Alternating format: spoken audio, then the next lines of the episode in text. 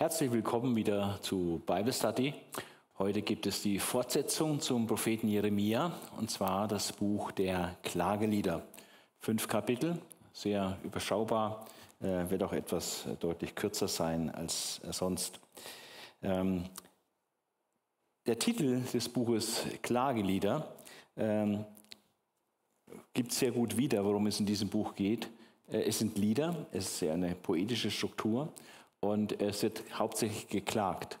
Geklagt über die Zerstörung Jerusalems und des Tempels und den Zustand des Volkes, auch dem Exil, was das meiste der Bevölkerung äh, erreicht hat.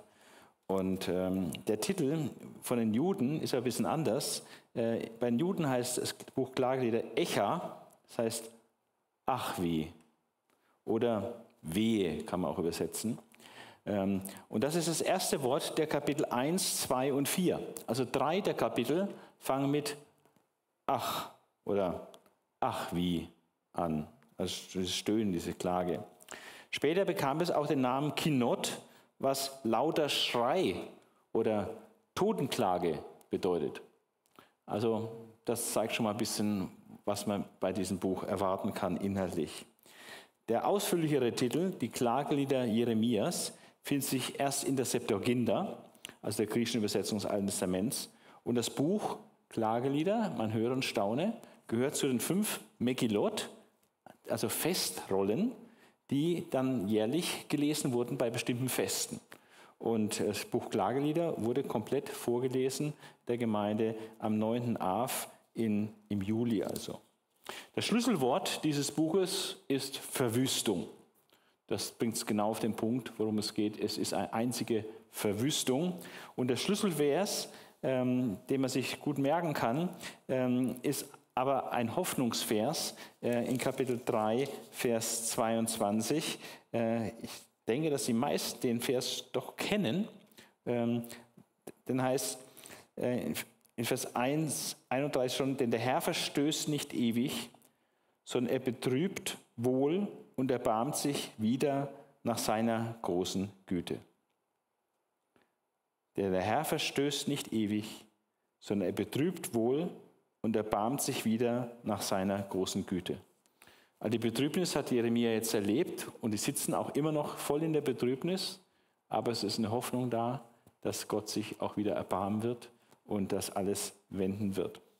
Ähm, die Zeit, äh, zu der die Klagelieder verfasst worden sind, ist äh, eigentlich die Monate, Wochen und Monate nach der Zerstörung Jerusalems äh, und des Tempels, wo alles total frisch war und Jeremia praktisch dieses Elend, die zerstörte Stadt, alles verbrannt, dann beklagt hat mit diesen Liedern und es praktisch künstlerisch verarbeitet hat.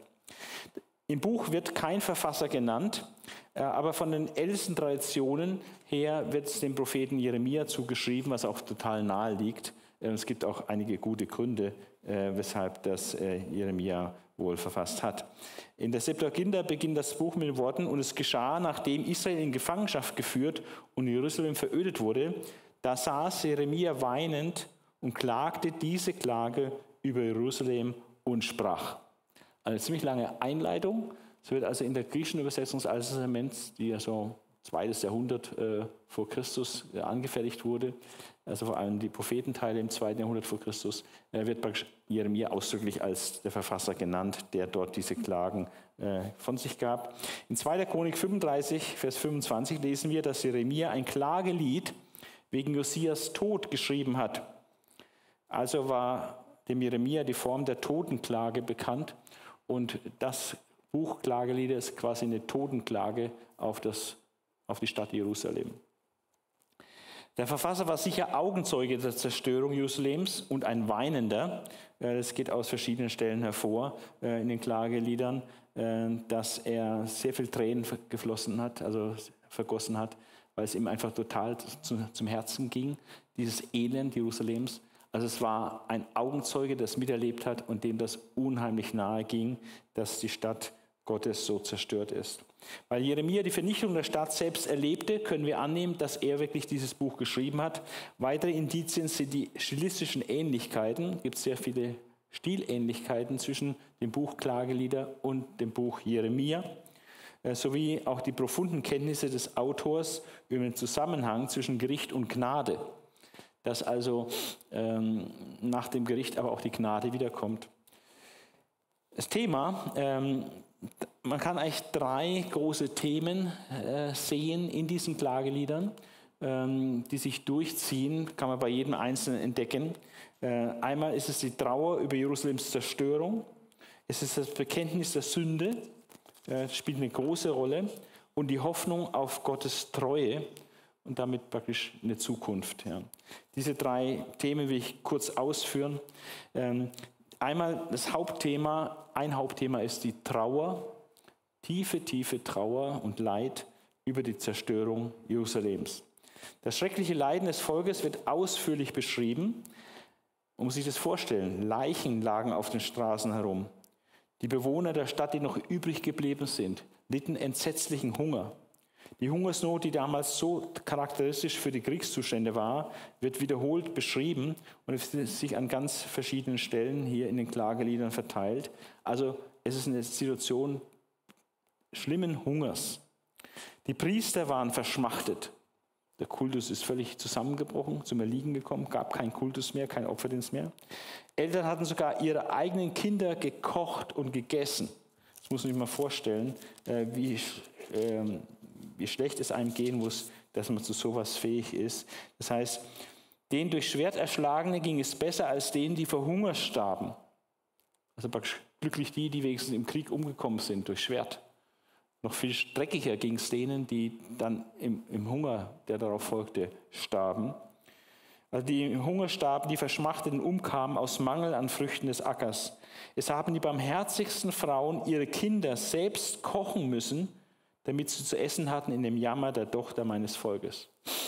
Also das ist praktisch der, der schlimmste Tiefpunkt, wenn man praktisch Kannibalismus betreibt, weil man sonst verhungert und dazu dann seine eigenen Kinder tötet und kocht und aufisst, weil man sonst selber verhungert. Es ist unvorstellbar, äh, wie schrecklich diese Situation war. Als die Stadt endlich erobert wurde, wurden die Frauen vergewaltigt. Wir kennen das auch aus anderen Kriegen, auch aktuell.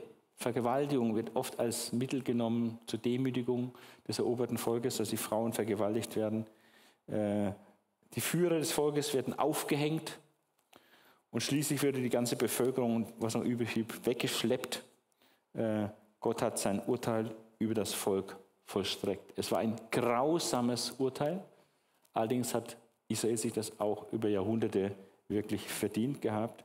Aber es war furchtbar schrecklich für diese Generation, äh, die dieses Gericht erlebte äh, und, und all diese Not, all dieses Elend. Und das wird ausführlich betrauert in den Klageliedern. Ähm, das Zweite, was äh, als Thema eine ganz, ganz große Rolle spielt in den Klageliedern, ist, dass dieses schreckliche Unglück eben kein Zufall war. Es war auch nicht einfach eine Tatsache, dass da ein imperialistischer Gegner einfach Eroberungsfeldzüge macht und andere Völker unterwirft, unterjocht. Das war zwar auch eine Wahrheit, das haben die gemacht, die Babylonier, die waren so drauf, äh, Land zu erobern, fremde Völker zu erobern, Sklaven zu rekrutieren für ihre Baumaßnahmen in Babylon und riesige Baumaßnahmen dort durchgeführt, braucht man einfach Manpower. Also hat man Sklaven gebraucht, also hat man andere Völker überfallen und Sklaven rekrutiert. Ja. Aber das ist nur die eine Seite, äh, dass es eben die, die Gier und die Boshaftigkeit, der Eroberungsdrang äh, der Feinde war. Was betont wird, ist, es ist kein Zufall, dass dieses Gericht uns trifft, sondern es ist eine klare Folge unserer Sünde. Das Volk musste bestraft werden. Ja, es ist Strafe Gottes durch die Babylonier in dem Fall. Früher hat Gott auch schon mal durch die Assyrer gestraft oder durch andere Völker gestraft. Aber jetzt durch die Babylonier. Und das war wegen der Sünde. Und da will ich einfach mal ein paar Verse lesen, ähm, die das zeigen, was sich durch das ganze Jeremia-Buch, äh, durch die ganzen Klagelieder zieht, dass es die Sünde Israels war, die dieses schreckliche Gericht äh, hervorgerufen hat. Kapitel 1, Vers 5b. Denn der Herr hat über die Stadt Jammer gebracht, um ihrer großen Sünden willen. In 1,8a. Jerusalem hat sich versündigt, darum muss sie sein wie, ein unreines, wie eine unreine Frau. Alle, die sie ehrten, verschmähen sie jetzt. Also ist es unrein jetzt. Schwer ist das Joch meiner Sünden, 1 Vers 14. Der Herr ist gerecht, denn ich bin sein Wort ungehorsam gewesen, 1 Vers 18. Was murren denn die Leute im Leben? Ein jeder murre wieder seine Sünde, Kapitel 3, Vers 39. Wir, wir haben gesündigt, sind ungehorsam gewesen, Klagelieder 3, 42. Die Missetat der Tochter meines Volkes ist größer als die Sünde Sodoms. Jetzt wird es mal quantitativ bemessen. Also Sodom und Gomorra ist ja Inbegriff von Sünde. Da hat Gott ja vernichtet. Und jetzt heißt es von der Sünde Israels, die Missetat der Tochter meines Volkes ist größer als die Sünde Sodoms, das plötzlich unterging und keiner, keine Hand kam zu Hilfe. Oder Klagelieder 5, Vers 16, die Krone ist von unserem Haupt gefallen, o weh, dass wir so gesündigt haben. Ja. Also, wenn, während die Leute sündigen, mögen sie vielleicht ihren Spaß noch dabei haben und an nichts Böses denken, aber irgendwann hat es alles seinen Preis und es kommt das Gericht und dann, oh weh, dass wir so gesündigt haben. Ja. Also das Bekenntnis der Sünde, die wird auch ungeschminkt, wird es bezeugt und bekannt, dass die Sünde des Volkes die Ursache ist für dieses schreckliche Ergehen. Ja. Aber das ist, damit hört es zum Glück nicht auf. Das wäre richtig deprimierend, ja, wenn einfach der, der Zustand, die Katastrophe, wie sie jetzt da ist, beklagt wird und die Sünde bekannt wird. Äh, das, das wäre noch nicht hoffnungsvoll. Aber es kommt ein drittes Thema äh, in den Blick äh, in den Klageliedern und das macht die dann auch so wertvoll, äh, dass es dieses Elend nicht nur beklagt wird und die Ursache genannt wird, sondern dass trotzdem, trotzdem noch Hoffnung da ist. Eine Vertrauensbezeugung ist in einem Buch des Gerichtes und der Trauer eigentlich nicht zu erwarten. Also eigentlich würde man nicht erwarten, äh, dass jetzt ein Bekenntnis, ein Bekenntnis und das Vertrauen gegenüber Jahwe ausgesprochen wird, nachdem dieses schreckliche Gericht jetzt hereingebrochen ist. Aber genau das ist hier der Fall. Aber doch steht eine der klassischen Aussagen der Bibel in Bezug auf Gottes Gnade und Erbarmen direkt in der Mitte dieses Buches. In der Mitte dieses, dieser fünf Kapitel, im Zentrum dieses Buches, ist eigentlich dieser Gnadenerweis, äh, der dort in Klagelieder äh, 3, Vers 21 bis 24 steht. Dieser Aufruf an Gottes Treue ist das Herz der Klagelieder. Also eigentlich das, der Höhepunkt, das eigentliche Herzstück ist, sind diese Verse in der Mitte des gesamten Buches. Ähm, und ich lese dies jetzt mal nach der Luther-Übersetzung äh, Klagelieder 3, 21 bis 24. Hoppla, wo ist es? Hier, 3, 21 bis 24. Dies nehme ich zu Herzen, darum hoffe ich noch. Die Güte des Herrn ist, dass wir nicht gar aus sind. Seine Barmherzigkeit hat noch kein Ende.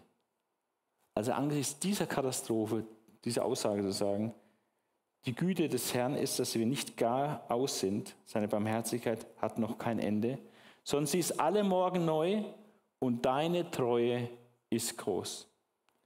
Der Herr ist mein Teil, spricht meine Seele, darum will ich auf ihn hoffen. Also ein größeres Elend gibt es praktisch nicht, als was da Jerusalem erfahren hat ähm, und wo Jeremia Augenzeuge geworden ist. Und inmitten dieses furchtbaren, himmelschreienden Elends äh, spricht er sein Vertrauen gegenüber Gott aus, äh, bekennt seine Güte und zeigt die Hoffnung, äh, dass es noch nicht zu Ende ist, dass Gottes Barmherzigkeit groß ist und dass es sich lohnt, weiterhin und auch gerade jetzt in dieser Situation auf ihn zu hoffen, ihn zu vertrauen. Aber ah, das ist eine unglaubliche Aussage. Jeremia beklagt also die Zerstörung Jerusalems wegen der Sünde des Volkes, doch mitten in seiner Trauer verlässt er sich auf die Treue Gottes. Also der Gott, der sein Volk schlug, der ist auch der, an den er sich jetzt wendet, von dem er erhofft, dass er dieses Schicksal zum Guten wenden kann und wenden wird. Äh, etwas zur Gliederung des Buches noch. Die Klagelieder sind in Gedichtform geschrieben, also wie die Psalmen praktisch. Jedes Kapitel besteht aus einem Lied. Also die Kapiteleinteilung ist völlig korrekt. Es sind fünf verschiedene Lieder. Äh, und diese Lieder haben die Form einer Totenklage. Eine Totenklage ist ein Lied oder Gedicht, das bei einer Beerdigung geschrieben oder vorgelesen wird. Äh, Jeremia beklagt praktisch den tragischen Tod, in Anführungszeichen, den tragischen Tod der Stadt Jerusalem und verwendet die Form des Klageliedes, um seinen Gefühlen Ausdruck zu geben. Jeremia gebraucht zwei Stilmittel, um seine Trauer hervorzuheben. Zuerst erscheint das Wort Wehe am Anfang von drei der fünf Lieder, Kapitel 1, Kapitel 2 und Kapitel 4, jeweils Vers 1. Also damit schon mal ein Stilmittel, da kommt jetzt ein Trauerlied. Ähm, zweitens machte er Gebrauch von einem bestimmten Rhythmus, der für Totenklagen charakteristisch ist. Also er gebraucht etwas aus der damaligen Umwelt, Totenklage. Wenn Leute gestorben sind, wurden Totenklagen gehalten und er hält jetzt so eine Totenklage über Jerusalem. Und dieser Rhythmus heißt Kina und wird gekennzeichnet durch die Tatsache, dass die zweite Zeile eines Verses kürzer ist als die erste Zeile. Also dieser, die Poesie der Psalmen, auch die hebräische Poesie, ist ja durch diesen synonymen Parallelismus gekennzeichnet, dass also eine ein Gedanke ausgesprochen wird, der dann in der zweiten Zeile mit ähnlichen Worten wiederholt wird. Das ist der synonyme Parallelismus. Oder es wird ein Gegensatz gebildet. Die erste Zeile macht eine Aussage A und dann in der zweiten Zeile wird das Gegenteil davon ausgesagt. Das ist dann der, der antithetische Parallelismus. Oder eine, ein Gedanke wird eingeführt und dann wird es aufgegriffen und weitergeführt. Das ist synthetische Parallelismus. Also es, es geht um Parallelität von Gedanken, aber hier ist ein Formelement dabei, dass diese zweite Zeile, egal ob das jetzt synonymer Parallelismus ist, antithetischer oder syntaktischer oder sonst ein anderer Parallelismus, dass die zweite Zeile einfach vom Umfang kürzer ist. Und das macht einen ganz besonderen Rhythmus dann, wenn man das dann liest, diese Kina, wie es heißt. Es wird als ein hinkender Rhythmus bezeichnet und soll ein leeres, unvollkommenes Gefühl im Leser hervorrufen. Also unterstützt praktisch diesen traurigen Inhalt äh, dieser Totenklage. Eine weitere Besonderheit formal noch ist, dass die ersten vier dieser Lieder Akrostike sind. Akrostike, das ist ein Fachausdruck, es ist äh, ein Lied, ähm, wo jeder Vers ähm, mit einem neuen Buchstaben im Alphabet äh, beginnt. Und das hebräische Alphabet 22 Buchstaben hat, haben dann diese Lieder hier, 22 Verse oder, wie es in Kapitel 3 äh, der Fall ist, äh, dreimal so viel, 66 Verse, denn dort sind immer drei Verse, die mit dem ersten Buchstaben anfangen, den nächsten drei Verse mit dem zweiten Buchstaben und so weiter, bis das ganze Alphabet durch ist. Wir haben solche Akrostiche auch in den Psalmen. Das berühmteste ist Psalm 119, dieser Lobpreis des Wortes Gottes, 176 Verse. Und das sind die ersten acht Verse, fangen mit dem ersten Buchstaben des hebräischen Alphabets jeweils an. Die nächsten acht Verse beginnen jeder Satz mit dem zweiten Buchstaben des Alphabets und so weiter bis zum Ende hin. Ja, das ist sehr kunstvoll und das ist hier auch bei, äh, bei Jeremia der Fall. Kapitel 1, 2 und 4 sind Akrostiche mit 22 Versen, äh, wegen den 22 Versen des hebräischen Alphabets. Und das dritte Gedicht ist äh, Kapitel 3, ist dann sowieso das Herzstück des Buches, ist auch dreimal so lang, 66 Verse und auch eine Akrostichung. Ähm, genau. Ähm, man könnte auch noch sehen, in Kapitel 1 ähm, ist Trauer ein Schlüsselwort, in Kapitel 2 Weinen, in Kapitel 3, was im Zentrum steht, Hoffen, Kapitel 4 Erinnern und in Kapitel 5 Beten. Trauern, weinen, hoffen, erinnern, beten. Trauern um die Verwüstung Jerusalems. Weinen über das Gericht Gottes. Hoffen, dass Gott antwortet äh, auf die, das Vertrauen, was man ihm zu, zuspricht. Erinnern, es war Gottes gerechter Zorn und beten, äh, dass man zu Gott betet und hofft, dass er die Sache ändert. Ein letztes noch, bevor wir dann uns einen Kapitel, ein Kapitel mal exemplarisch etwas näher anschauen. Eine äh, letzte äh, Besonderheit ist, dass es eine erstaunliche Parallelität gibt zwischen Kapitel 28 vom 5. Buch Mose, das ist der Bundesfluch, findet sich dort. Also zwischen dem Gericht Gottes, was er angekündigt hat schon bei Mose, was passiert, wenn ihr den Bund brecht, wenn ihr den Bund nicht haltet. Und das sind so abgestufte Strafen. Und wenn dann immer noch nicht, dann noch mehr Strafe, noch mehr Strafe. Und dort dieser Bundesfluch ist extrem ausführlich in 5. Mose 28. Und äh, es gibt ganz starke Parallelen zwischen 5. Mose 28 und den Klageliedern. Sehr logisch, weil in den Klageliedern mit der Zerstörung Jerusalems bewahrheitet sich und erfüllt sich ja gerade dieser Bundesfluch, der in 5. Mose 28 vorhergesagt wurde durch Mose. Und von daher ist es nicht verwunderlich. Also ein wichtiges, aber oft unbeachtetes Merkmal der Klagelieder ist ihre Beziehung oder Abhängigkeit von 5. Mose 28. Der Verfasser wollte die Erfüllung der Flüche zeigen, die schon 800 Jahre vor der Zerstörung Jerusalems ausgesprochen worden sind durch Mose. All das Leiden, das in den Klageliedern bezeugt wird, wurde von Mose schon vorhergesagt. Oder das war das Versprechen Gottes, wenn ihr mir abfallt von dem Bund, von dem alten Bund abfallt, dann passiert euch genau das. Gott hatte vor den Konsequenzen des Ungehorsams schon gewarnt und ist dem Fluch des Bundes treu geblieben. Also Gott hat nichts falsch gemacht, Gott hat alles richtig gemacht.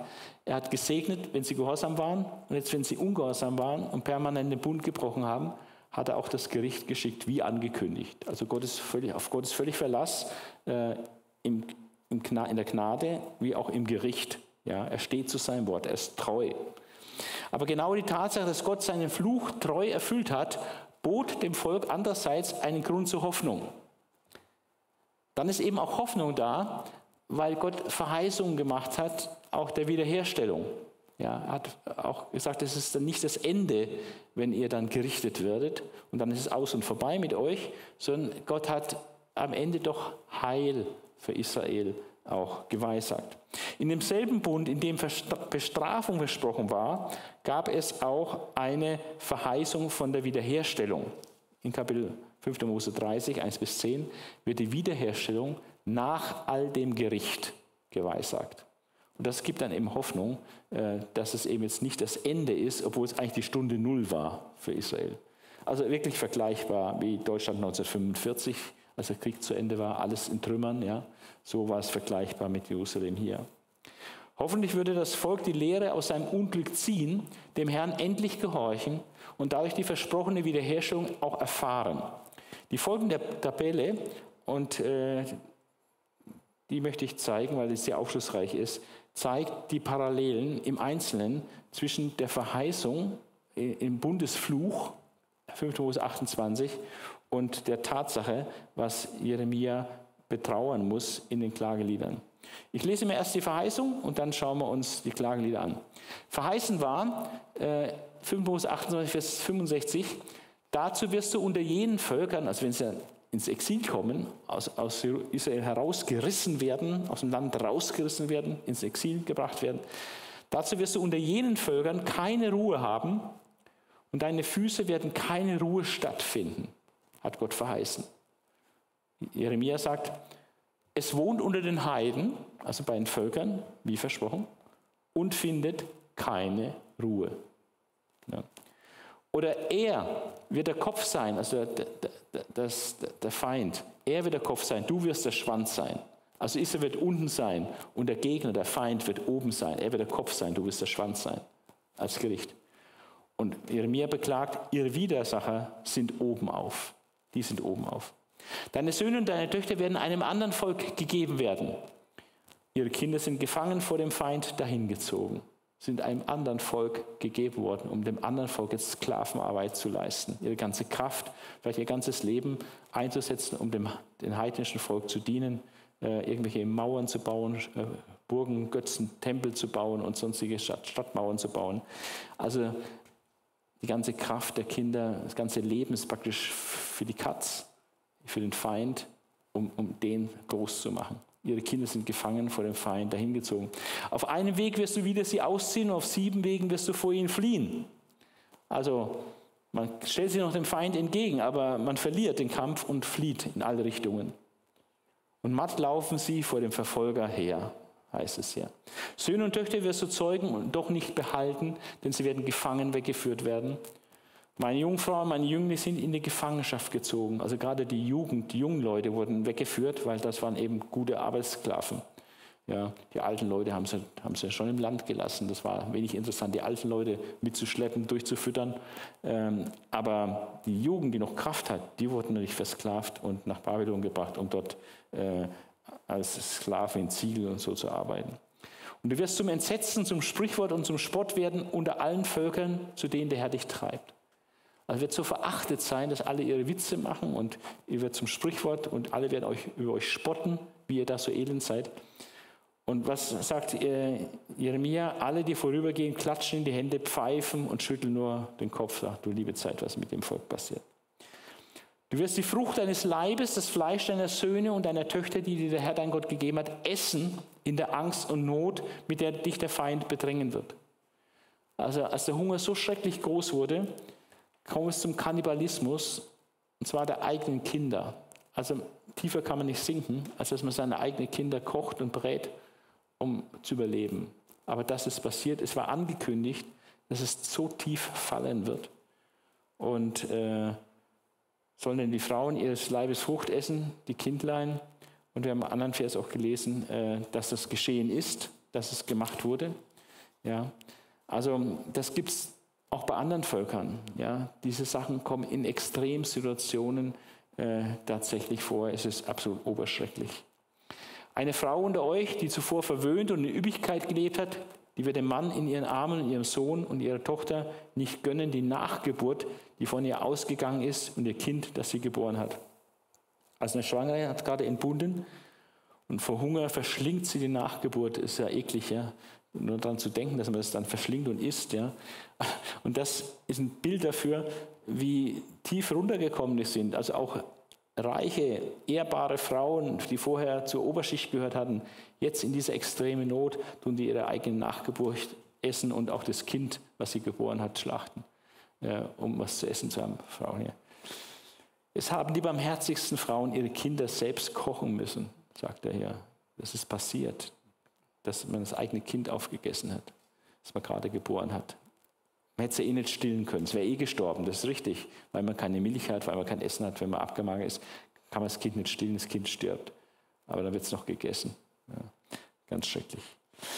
Ein Haus wirst du bauen, aber du wirst nicht darin wohnen. Unser Erbe ist den Fremden zuteil geworden, unsere Häuser den Ausländern. Äh, die Babylonier haben eine Umsiedlungspolitik gemacht, die haben also ein Volk weggeschleppt und dann haben sie andere Völker, die sie unterjocht haben, woanders äh, in der geografischen Landkarte, dann nach Israel gebracht. Die waren dann praktisch umgesiedelt worden. Und die haben dann die Häuser bekommen. Und die mussten dann aus ihren eigenen Häusern ausziehen und die, die Fremden, die durften dann in die Häuser einziehen. Also wurde das noch abgenommen, praktisch konfisziert vom Feind. Ähm, ein Haus wirst du bauen, aber wirst nicht drin wohnen, weil der Feind es konfisziert und anderen gibt, die er da ansiedelt, Ausländern gibt. Und du wirst deiner, deinem Feinde dienen in Hunger und Durst, in Blöße und allerlei Mangel. Also es wird dir nicht gut gehen unter deinem Feind, sondern in, in Hunger, in Durst, in Blöße, hast nichts anzuziehen, im Mangel jeder Art. Unsere Haut ist verbrannt wie in einem Ofen von dem schrecklichen Hunger. Also der Hunger muss also furchtbar gewesen sein. Mit einem Mädchen wirst du dich verloben, aber ein anderer wird es sich nehmen. Sie haben die Frauen in Zion geschändet und die Jungfrauen in Städten Judas. Also Vergewaltigung im Rahmen des Krieges, ja, dass sie eine Verlobte vergewaltigt worden ist zum Beispiel. Ein freches Volk, das nicht Rücksicht nimmt auf die Alten und die Jungen nicht schont. Ähm, Fürsten wurden von ihnen gehängt und die Alten hat man nicht geehrt, heißt es in Kapitel 5, Vers 12. Also ist alles eingetroffen. Deine Leichname werden zum Fraß werden allen Vögeln des Himmels und allen Tieren des Landes und niemand wird sie verscheuchen. Das heißt, die Leichen können nicht begraben werden. Es ist eine, einfach keine Power da, es sind viel zu viele, keine Kraft da, die Leichen zu begraben. Also die verwesen da auf dem Feld, auf der Straße, wo sie liegen. So viele sind es. Ja, und die Vögel kommen, bedienen sich. Um des Berges Zion willen, weil er so wüst liegt, dass die Füchse darüber laufen. Also es ist auch wenig Menschen da. Ja, okay. Das war das. Okay, jetzt gehen wir da mal raus und jetzt wollen wir exemplarisch zum Abschluss uns ein Kapitel mal näher anschauen, wie das so ganz praktisch ausschaut. Äh, und zwar das erste Kapitel. Und wir wollen das erste Kapitel mal lesen unter ähm, vier Gesichtspunkten. Das habe ich farblich hier markiert. Ähm, das sind auch drei davon diese Themen, äh, die wir äh, schon gehört haben. Also Zustandsbeschreibung, also Klage, Trauer über den Zustand der Stadt und des Volkes. Das ist dann Türkis. Dann äh, Schuldbekenntnis Israels, also der Grund für dieses ganze Unglück ist dieses äh, braun-grünliche da. Dann Hoffnung. Der dritte Aspekt war das ja, dass er sein Vertrauen ausspricht, dass er Gott vertraut und äh, dass dadurch irgendwo Hoffnung auch noch ist, Lichtblick, Hoffnung in all diesem Elend, das durch die Sünde äh, hervorgebracht wurde. Und ich habe jetzt hier noch einen vierten Aspekt hinzugefügt, was immer grundsätzlich zu beachten ist. Was erfahren wir über die Person Gottes? Was lernen wir über Gott äh, in diesem Kapitel? Und jetzt, wenn man dieses Kapitel mal durchgeht, in diesen vier Gesichtspunkten, Zustandsbeschreibung, Schuldbekenntnis, Hoffnung oder, und auch noch Person Gottes, was lernen wir über Person, ist Folgendes zu sehen. Lesen wir es einfach jetzt mal durch und äh, fühlen das nach wie schrecklich äh, diese Totenklage über Jerusalem ist. Wie einsam sitzt doch jetzt die Stadt, die so bevölkert war. Sie ist zur Witwe geworden, sie, die so groß war unter den Völkern. Die Fürstin der Hauptstädte, Jerusalem, die Fürstin der Hauptstädte, ist nun zinsbar geworden. Des Nachts weint sie unaufhörlich und ihre Tränen laufen ihr über die Wangen hinab. Sie hat unter allen ihren Liebhabern keinen Tröster. Alle ihre Freunde sind ihr untreu, ihr Feind geworden. Also in der Not zeigt sich ja immer, wer der, wer der wahre Freund ist. Also wahre Freunde zeigt sich in der Not. Aber hier sieht man dann, dass die Freunde, die man gedacht hat, dass man Freunde hätte, die waren dann plötzlich weg. Ja, Im Gegenteil, die haben sich auch noch gegen eingestellt. Ja, alle ihre Freunde sind ihr untreu, ihr Feind geworden. Ist auch sehr enttäuschend, sowas zu erleben natürlich. Judah ist ausgewandert vor lauter Elend und harten Knechtsdienst. Also die einen sind in die Gefangenschaft geführt worden, unfreiwillig. Aber die anderen, die übrig geblieben sind, die konnten praktisch nicht existieren, weil das Land völlig zerstört war. Es gab die riesige Hungersnot. Wenn man überleben wollte, musste man eigentlich weg. Es war nicht genügend da für alle. Also sind viele dann noch aufgebrochen und geflüchtet waren praktisch Flüchtlinge, sind nach Ägypten geflüchtet oder nach Moab oder sonst wohin. Judah ist ausgewandert vor lauter Elend und hartem Knechtsdienst. Es wohnt unter den Heiden, findet keine Ruhe. Also nicht nur unter den Babyloniern, sondern auch unter anderen Heidenvölkern ist es zerstreut worden. Es hat eine riesige Fluchtbewegung gegeben, so wie im Moment äh, Leute aus der Ukraine in alle viele Länder geflohen sind wegen Krieg. So sind auch damals äh, die Juden geflohen wegen diesem Krieg und wegen dieser schrecklichen Auswirkungen der Hunger, des Hungers nach dem Krieg. Alle seine Verfolger haben es eingeholt mitten in seinen Nöten. Die Straßen Zions trauern, weil niemand mehr zu den Festen kommt. Alle ihre Tore sind verödet, ihre Priester seufzen, ihre Jungfrauen sind betrübt und ihr selbst ist weh. Ihre Widersacher sind oben aufgekommen. Ihren Feinden geht es wohl. Also die ersten fünf Verse waren praktisch nur Klage über diesen schrecklichen Zustand. Aber jetzt wird was über Gott gesagt. Denn der Herr hat ihr Trübsal verursacht. Das ist eine ganz wichtige Erkenntnis. Es sind nicht die bösen Babylonier. Gut, die waren schon auch böse und einfach Eroberungsdrang und Beute machen und Sklaven rekrutieren und so. Die haben schon auch böse Absichten gehabt. Ähm, aber es ist nicht nur das Vordergründige, der Feind, sondern sie erkennen und wissen, die Juden, dass Gott dahinter steckt. Dass sowas nicht passiert ohne Gott. Wenn Gott das nicht zulässt, wäre das nicht so passiert. Also der Herr hat ihr Trübsal verursacht. Es war Gericht Gottes. Ja. Und das wird ausgesprochen. Und es ist auch wichtig, dass das in unser Gottesbild Platz hat. Ähm, Gott ist nicht nur, der, nicht nur der liebende Gott, der gnädig und barmherzig ist und der Menschen hilft oder der Völker auch hochbringt. Sondern Gott ist auch einer, der auch richtet und straft. Und äh, natürlich die Strafe hat Jesus getroffen, sodass wir nicht sterben brauchen, wenn wir an Jesus Christus glauben. Aber trotzdem, äh, es gibt das Gesetz von Saat und Ernte. Was der Mensch sät, wird er ernten. Und wenn der Mensch Böses sät, böse Dinge tut, ein Volk böse Dinge sät und schlimme Dinge tut, dann wird das auch ein Gericht nach sich ziehen. Das Gesetz von Saat und Ernte. Äh, es wird kommen. Äh, der Herr ist ein Gott und Richter aller Völker, aller Menschen. Und von daher ist es auch in der Völkerwelt so, dass äh, Völker, die durch üble Taten auffallen, dass sie auch irgendwann unter das Gericht Gottes kommen. Also der Herr hat ihr Trübsal verursacht, im speziellen Fall jetzt dem Bundesvolk Israel wegen ihres Bundesbruchs. Und hier wird der Grund genannt, um ihrer vielen Übertretungen willen. Sündenbekenntnis.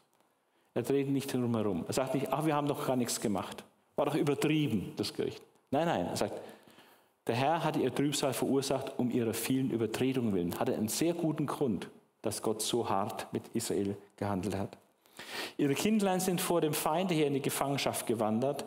Auch der Zion ist all ihr Schmuck genommen. Ihre Fürsten sind den Hirschen gleich geworden, die keine Weide finden. Kraftlos ziehen sie vor dem Verfolger hin.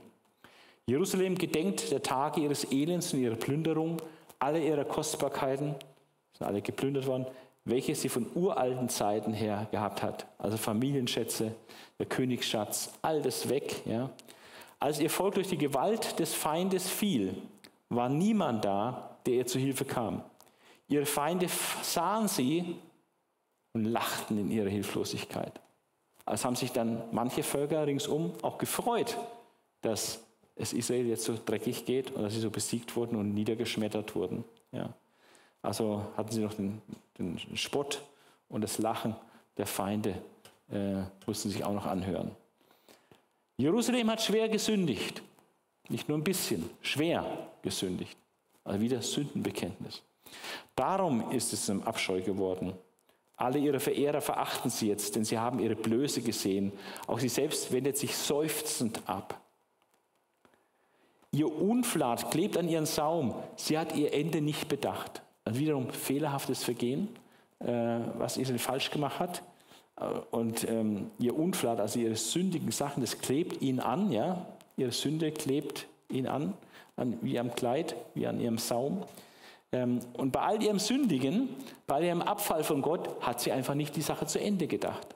Das ist genauso, wenn heute Menschen sündigen oder gottlos leben, ohne Gott leben, ja, ihr Ziel verfehlen, die bedenken nicht das Ende, was da das Ende des Liedes dann ist. Ja, dass auch eine ewige Verdammnis gibt zum Beispiel. Ja. Wenn man es bedenkt, dann könnte man das Unglück ja vielleicht vermeiden, ne? indem man sich dann zu Jesus wendet oder indem hier sie Buße getan hätten über ihre Sünde. Aber sie haben das Ende nicht bedacht nicht damit gerechnet, dass es wirklich dann so ein böses Ende nimmt. Aber doch, es nimmt so ein böses Ende. Gott hat es genau gesagt, vorausgesagt. Also sie haben ihr Ende nicht bedacht. Auch ein großer Fehler, der auch heute immer noch äh, oft gemacht wird. Unversehens ist sie gestürzt, niemand tröstet sie. Also alles gehört alles zu ihrem Elend. Ach Herr, Jahwe steht hier. Das ist der Name des Bundesgottes Israels. Ach Herr, siehe an mein Elend, denn der Feind triumphiert. Geld für Hoffnung. Die Hoffnung besteht darin, dass wir Gott das Elend klagen dürfen.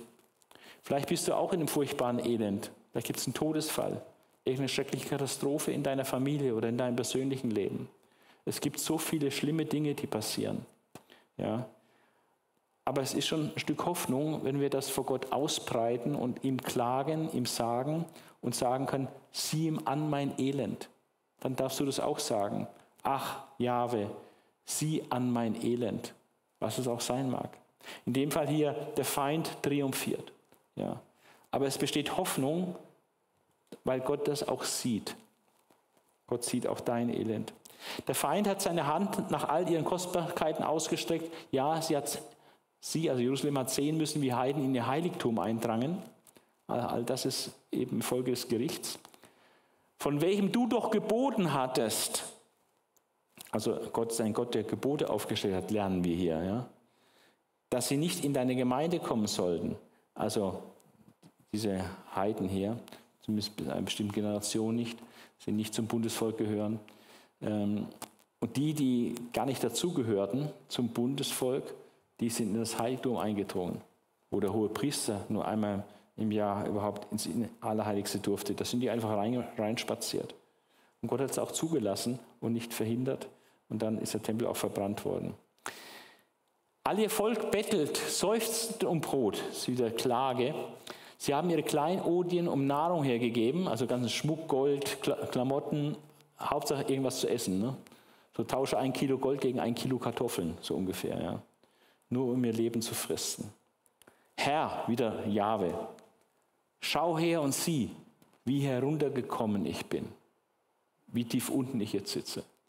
Mit der Hoffnung, indem man es vor Gott ausbreiten kann. Man kann es ihm klagen. Aber das ist ein Hoffnungsprinzip. Man klagt Gott das Elend.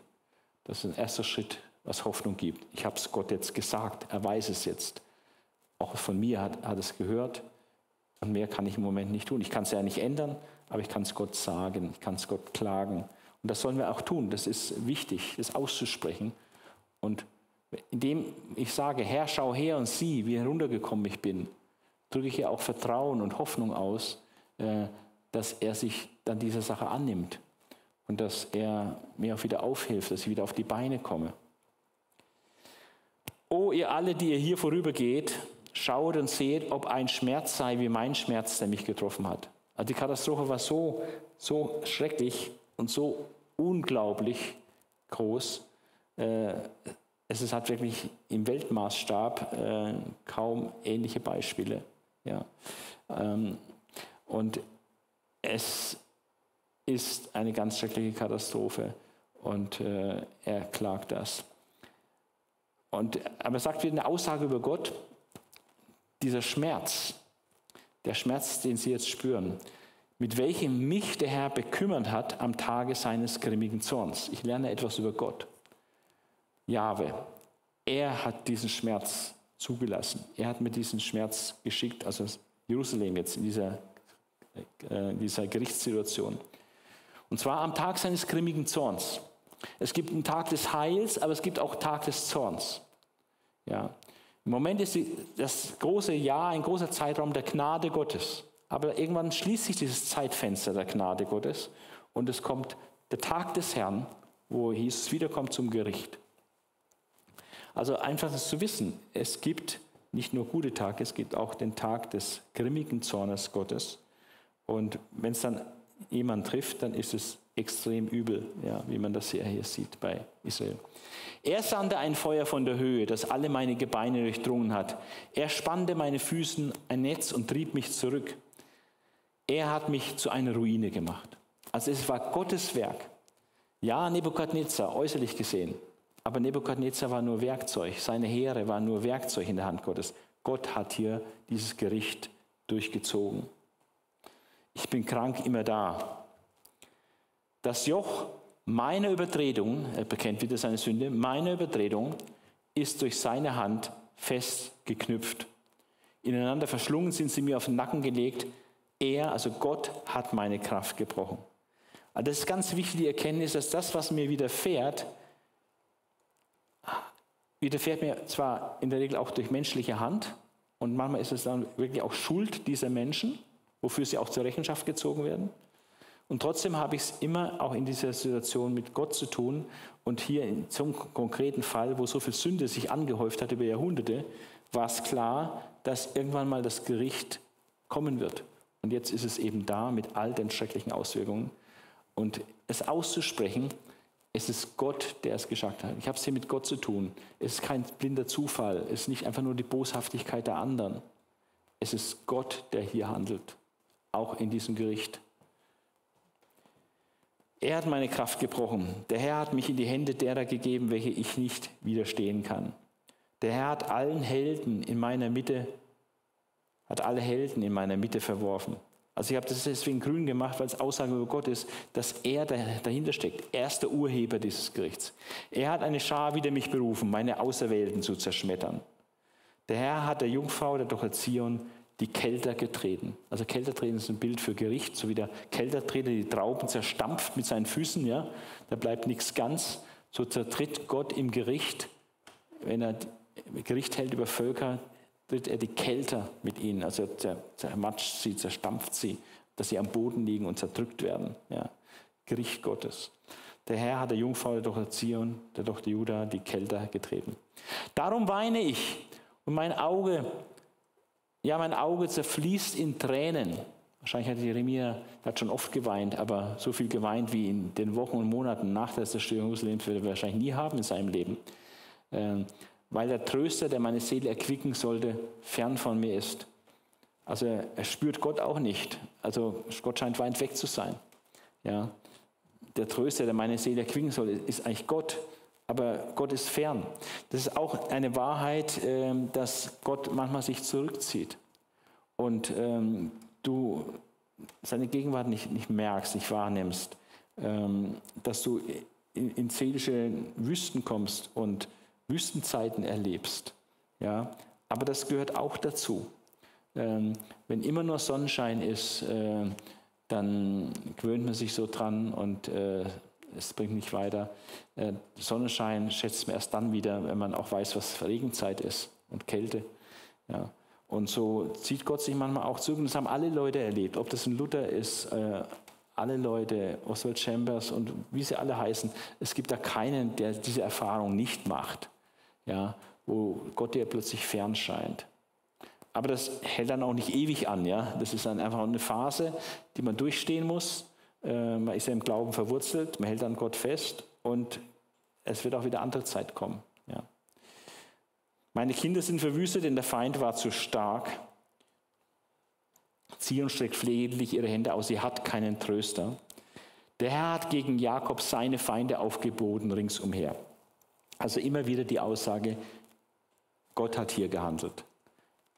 Er, er, er, schimpft hier nicht so stark über die Babylonier, kommt ab und an mal ein bisschen durch, aber eigentlich nicht so sehr, sondern es wird viel, viel mehr darauf Gewicht gelegt, dass Gott hier gehandelt hat in diesem Gericht durch die Babylonier und dass Gott hier äh, der Urheber ist all ihren Elends.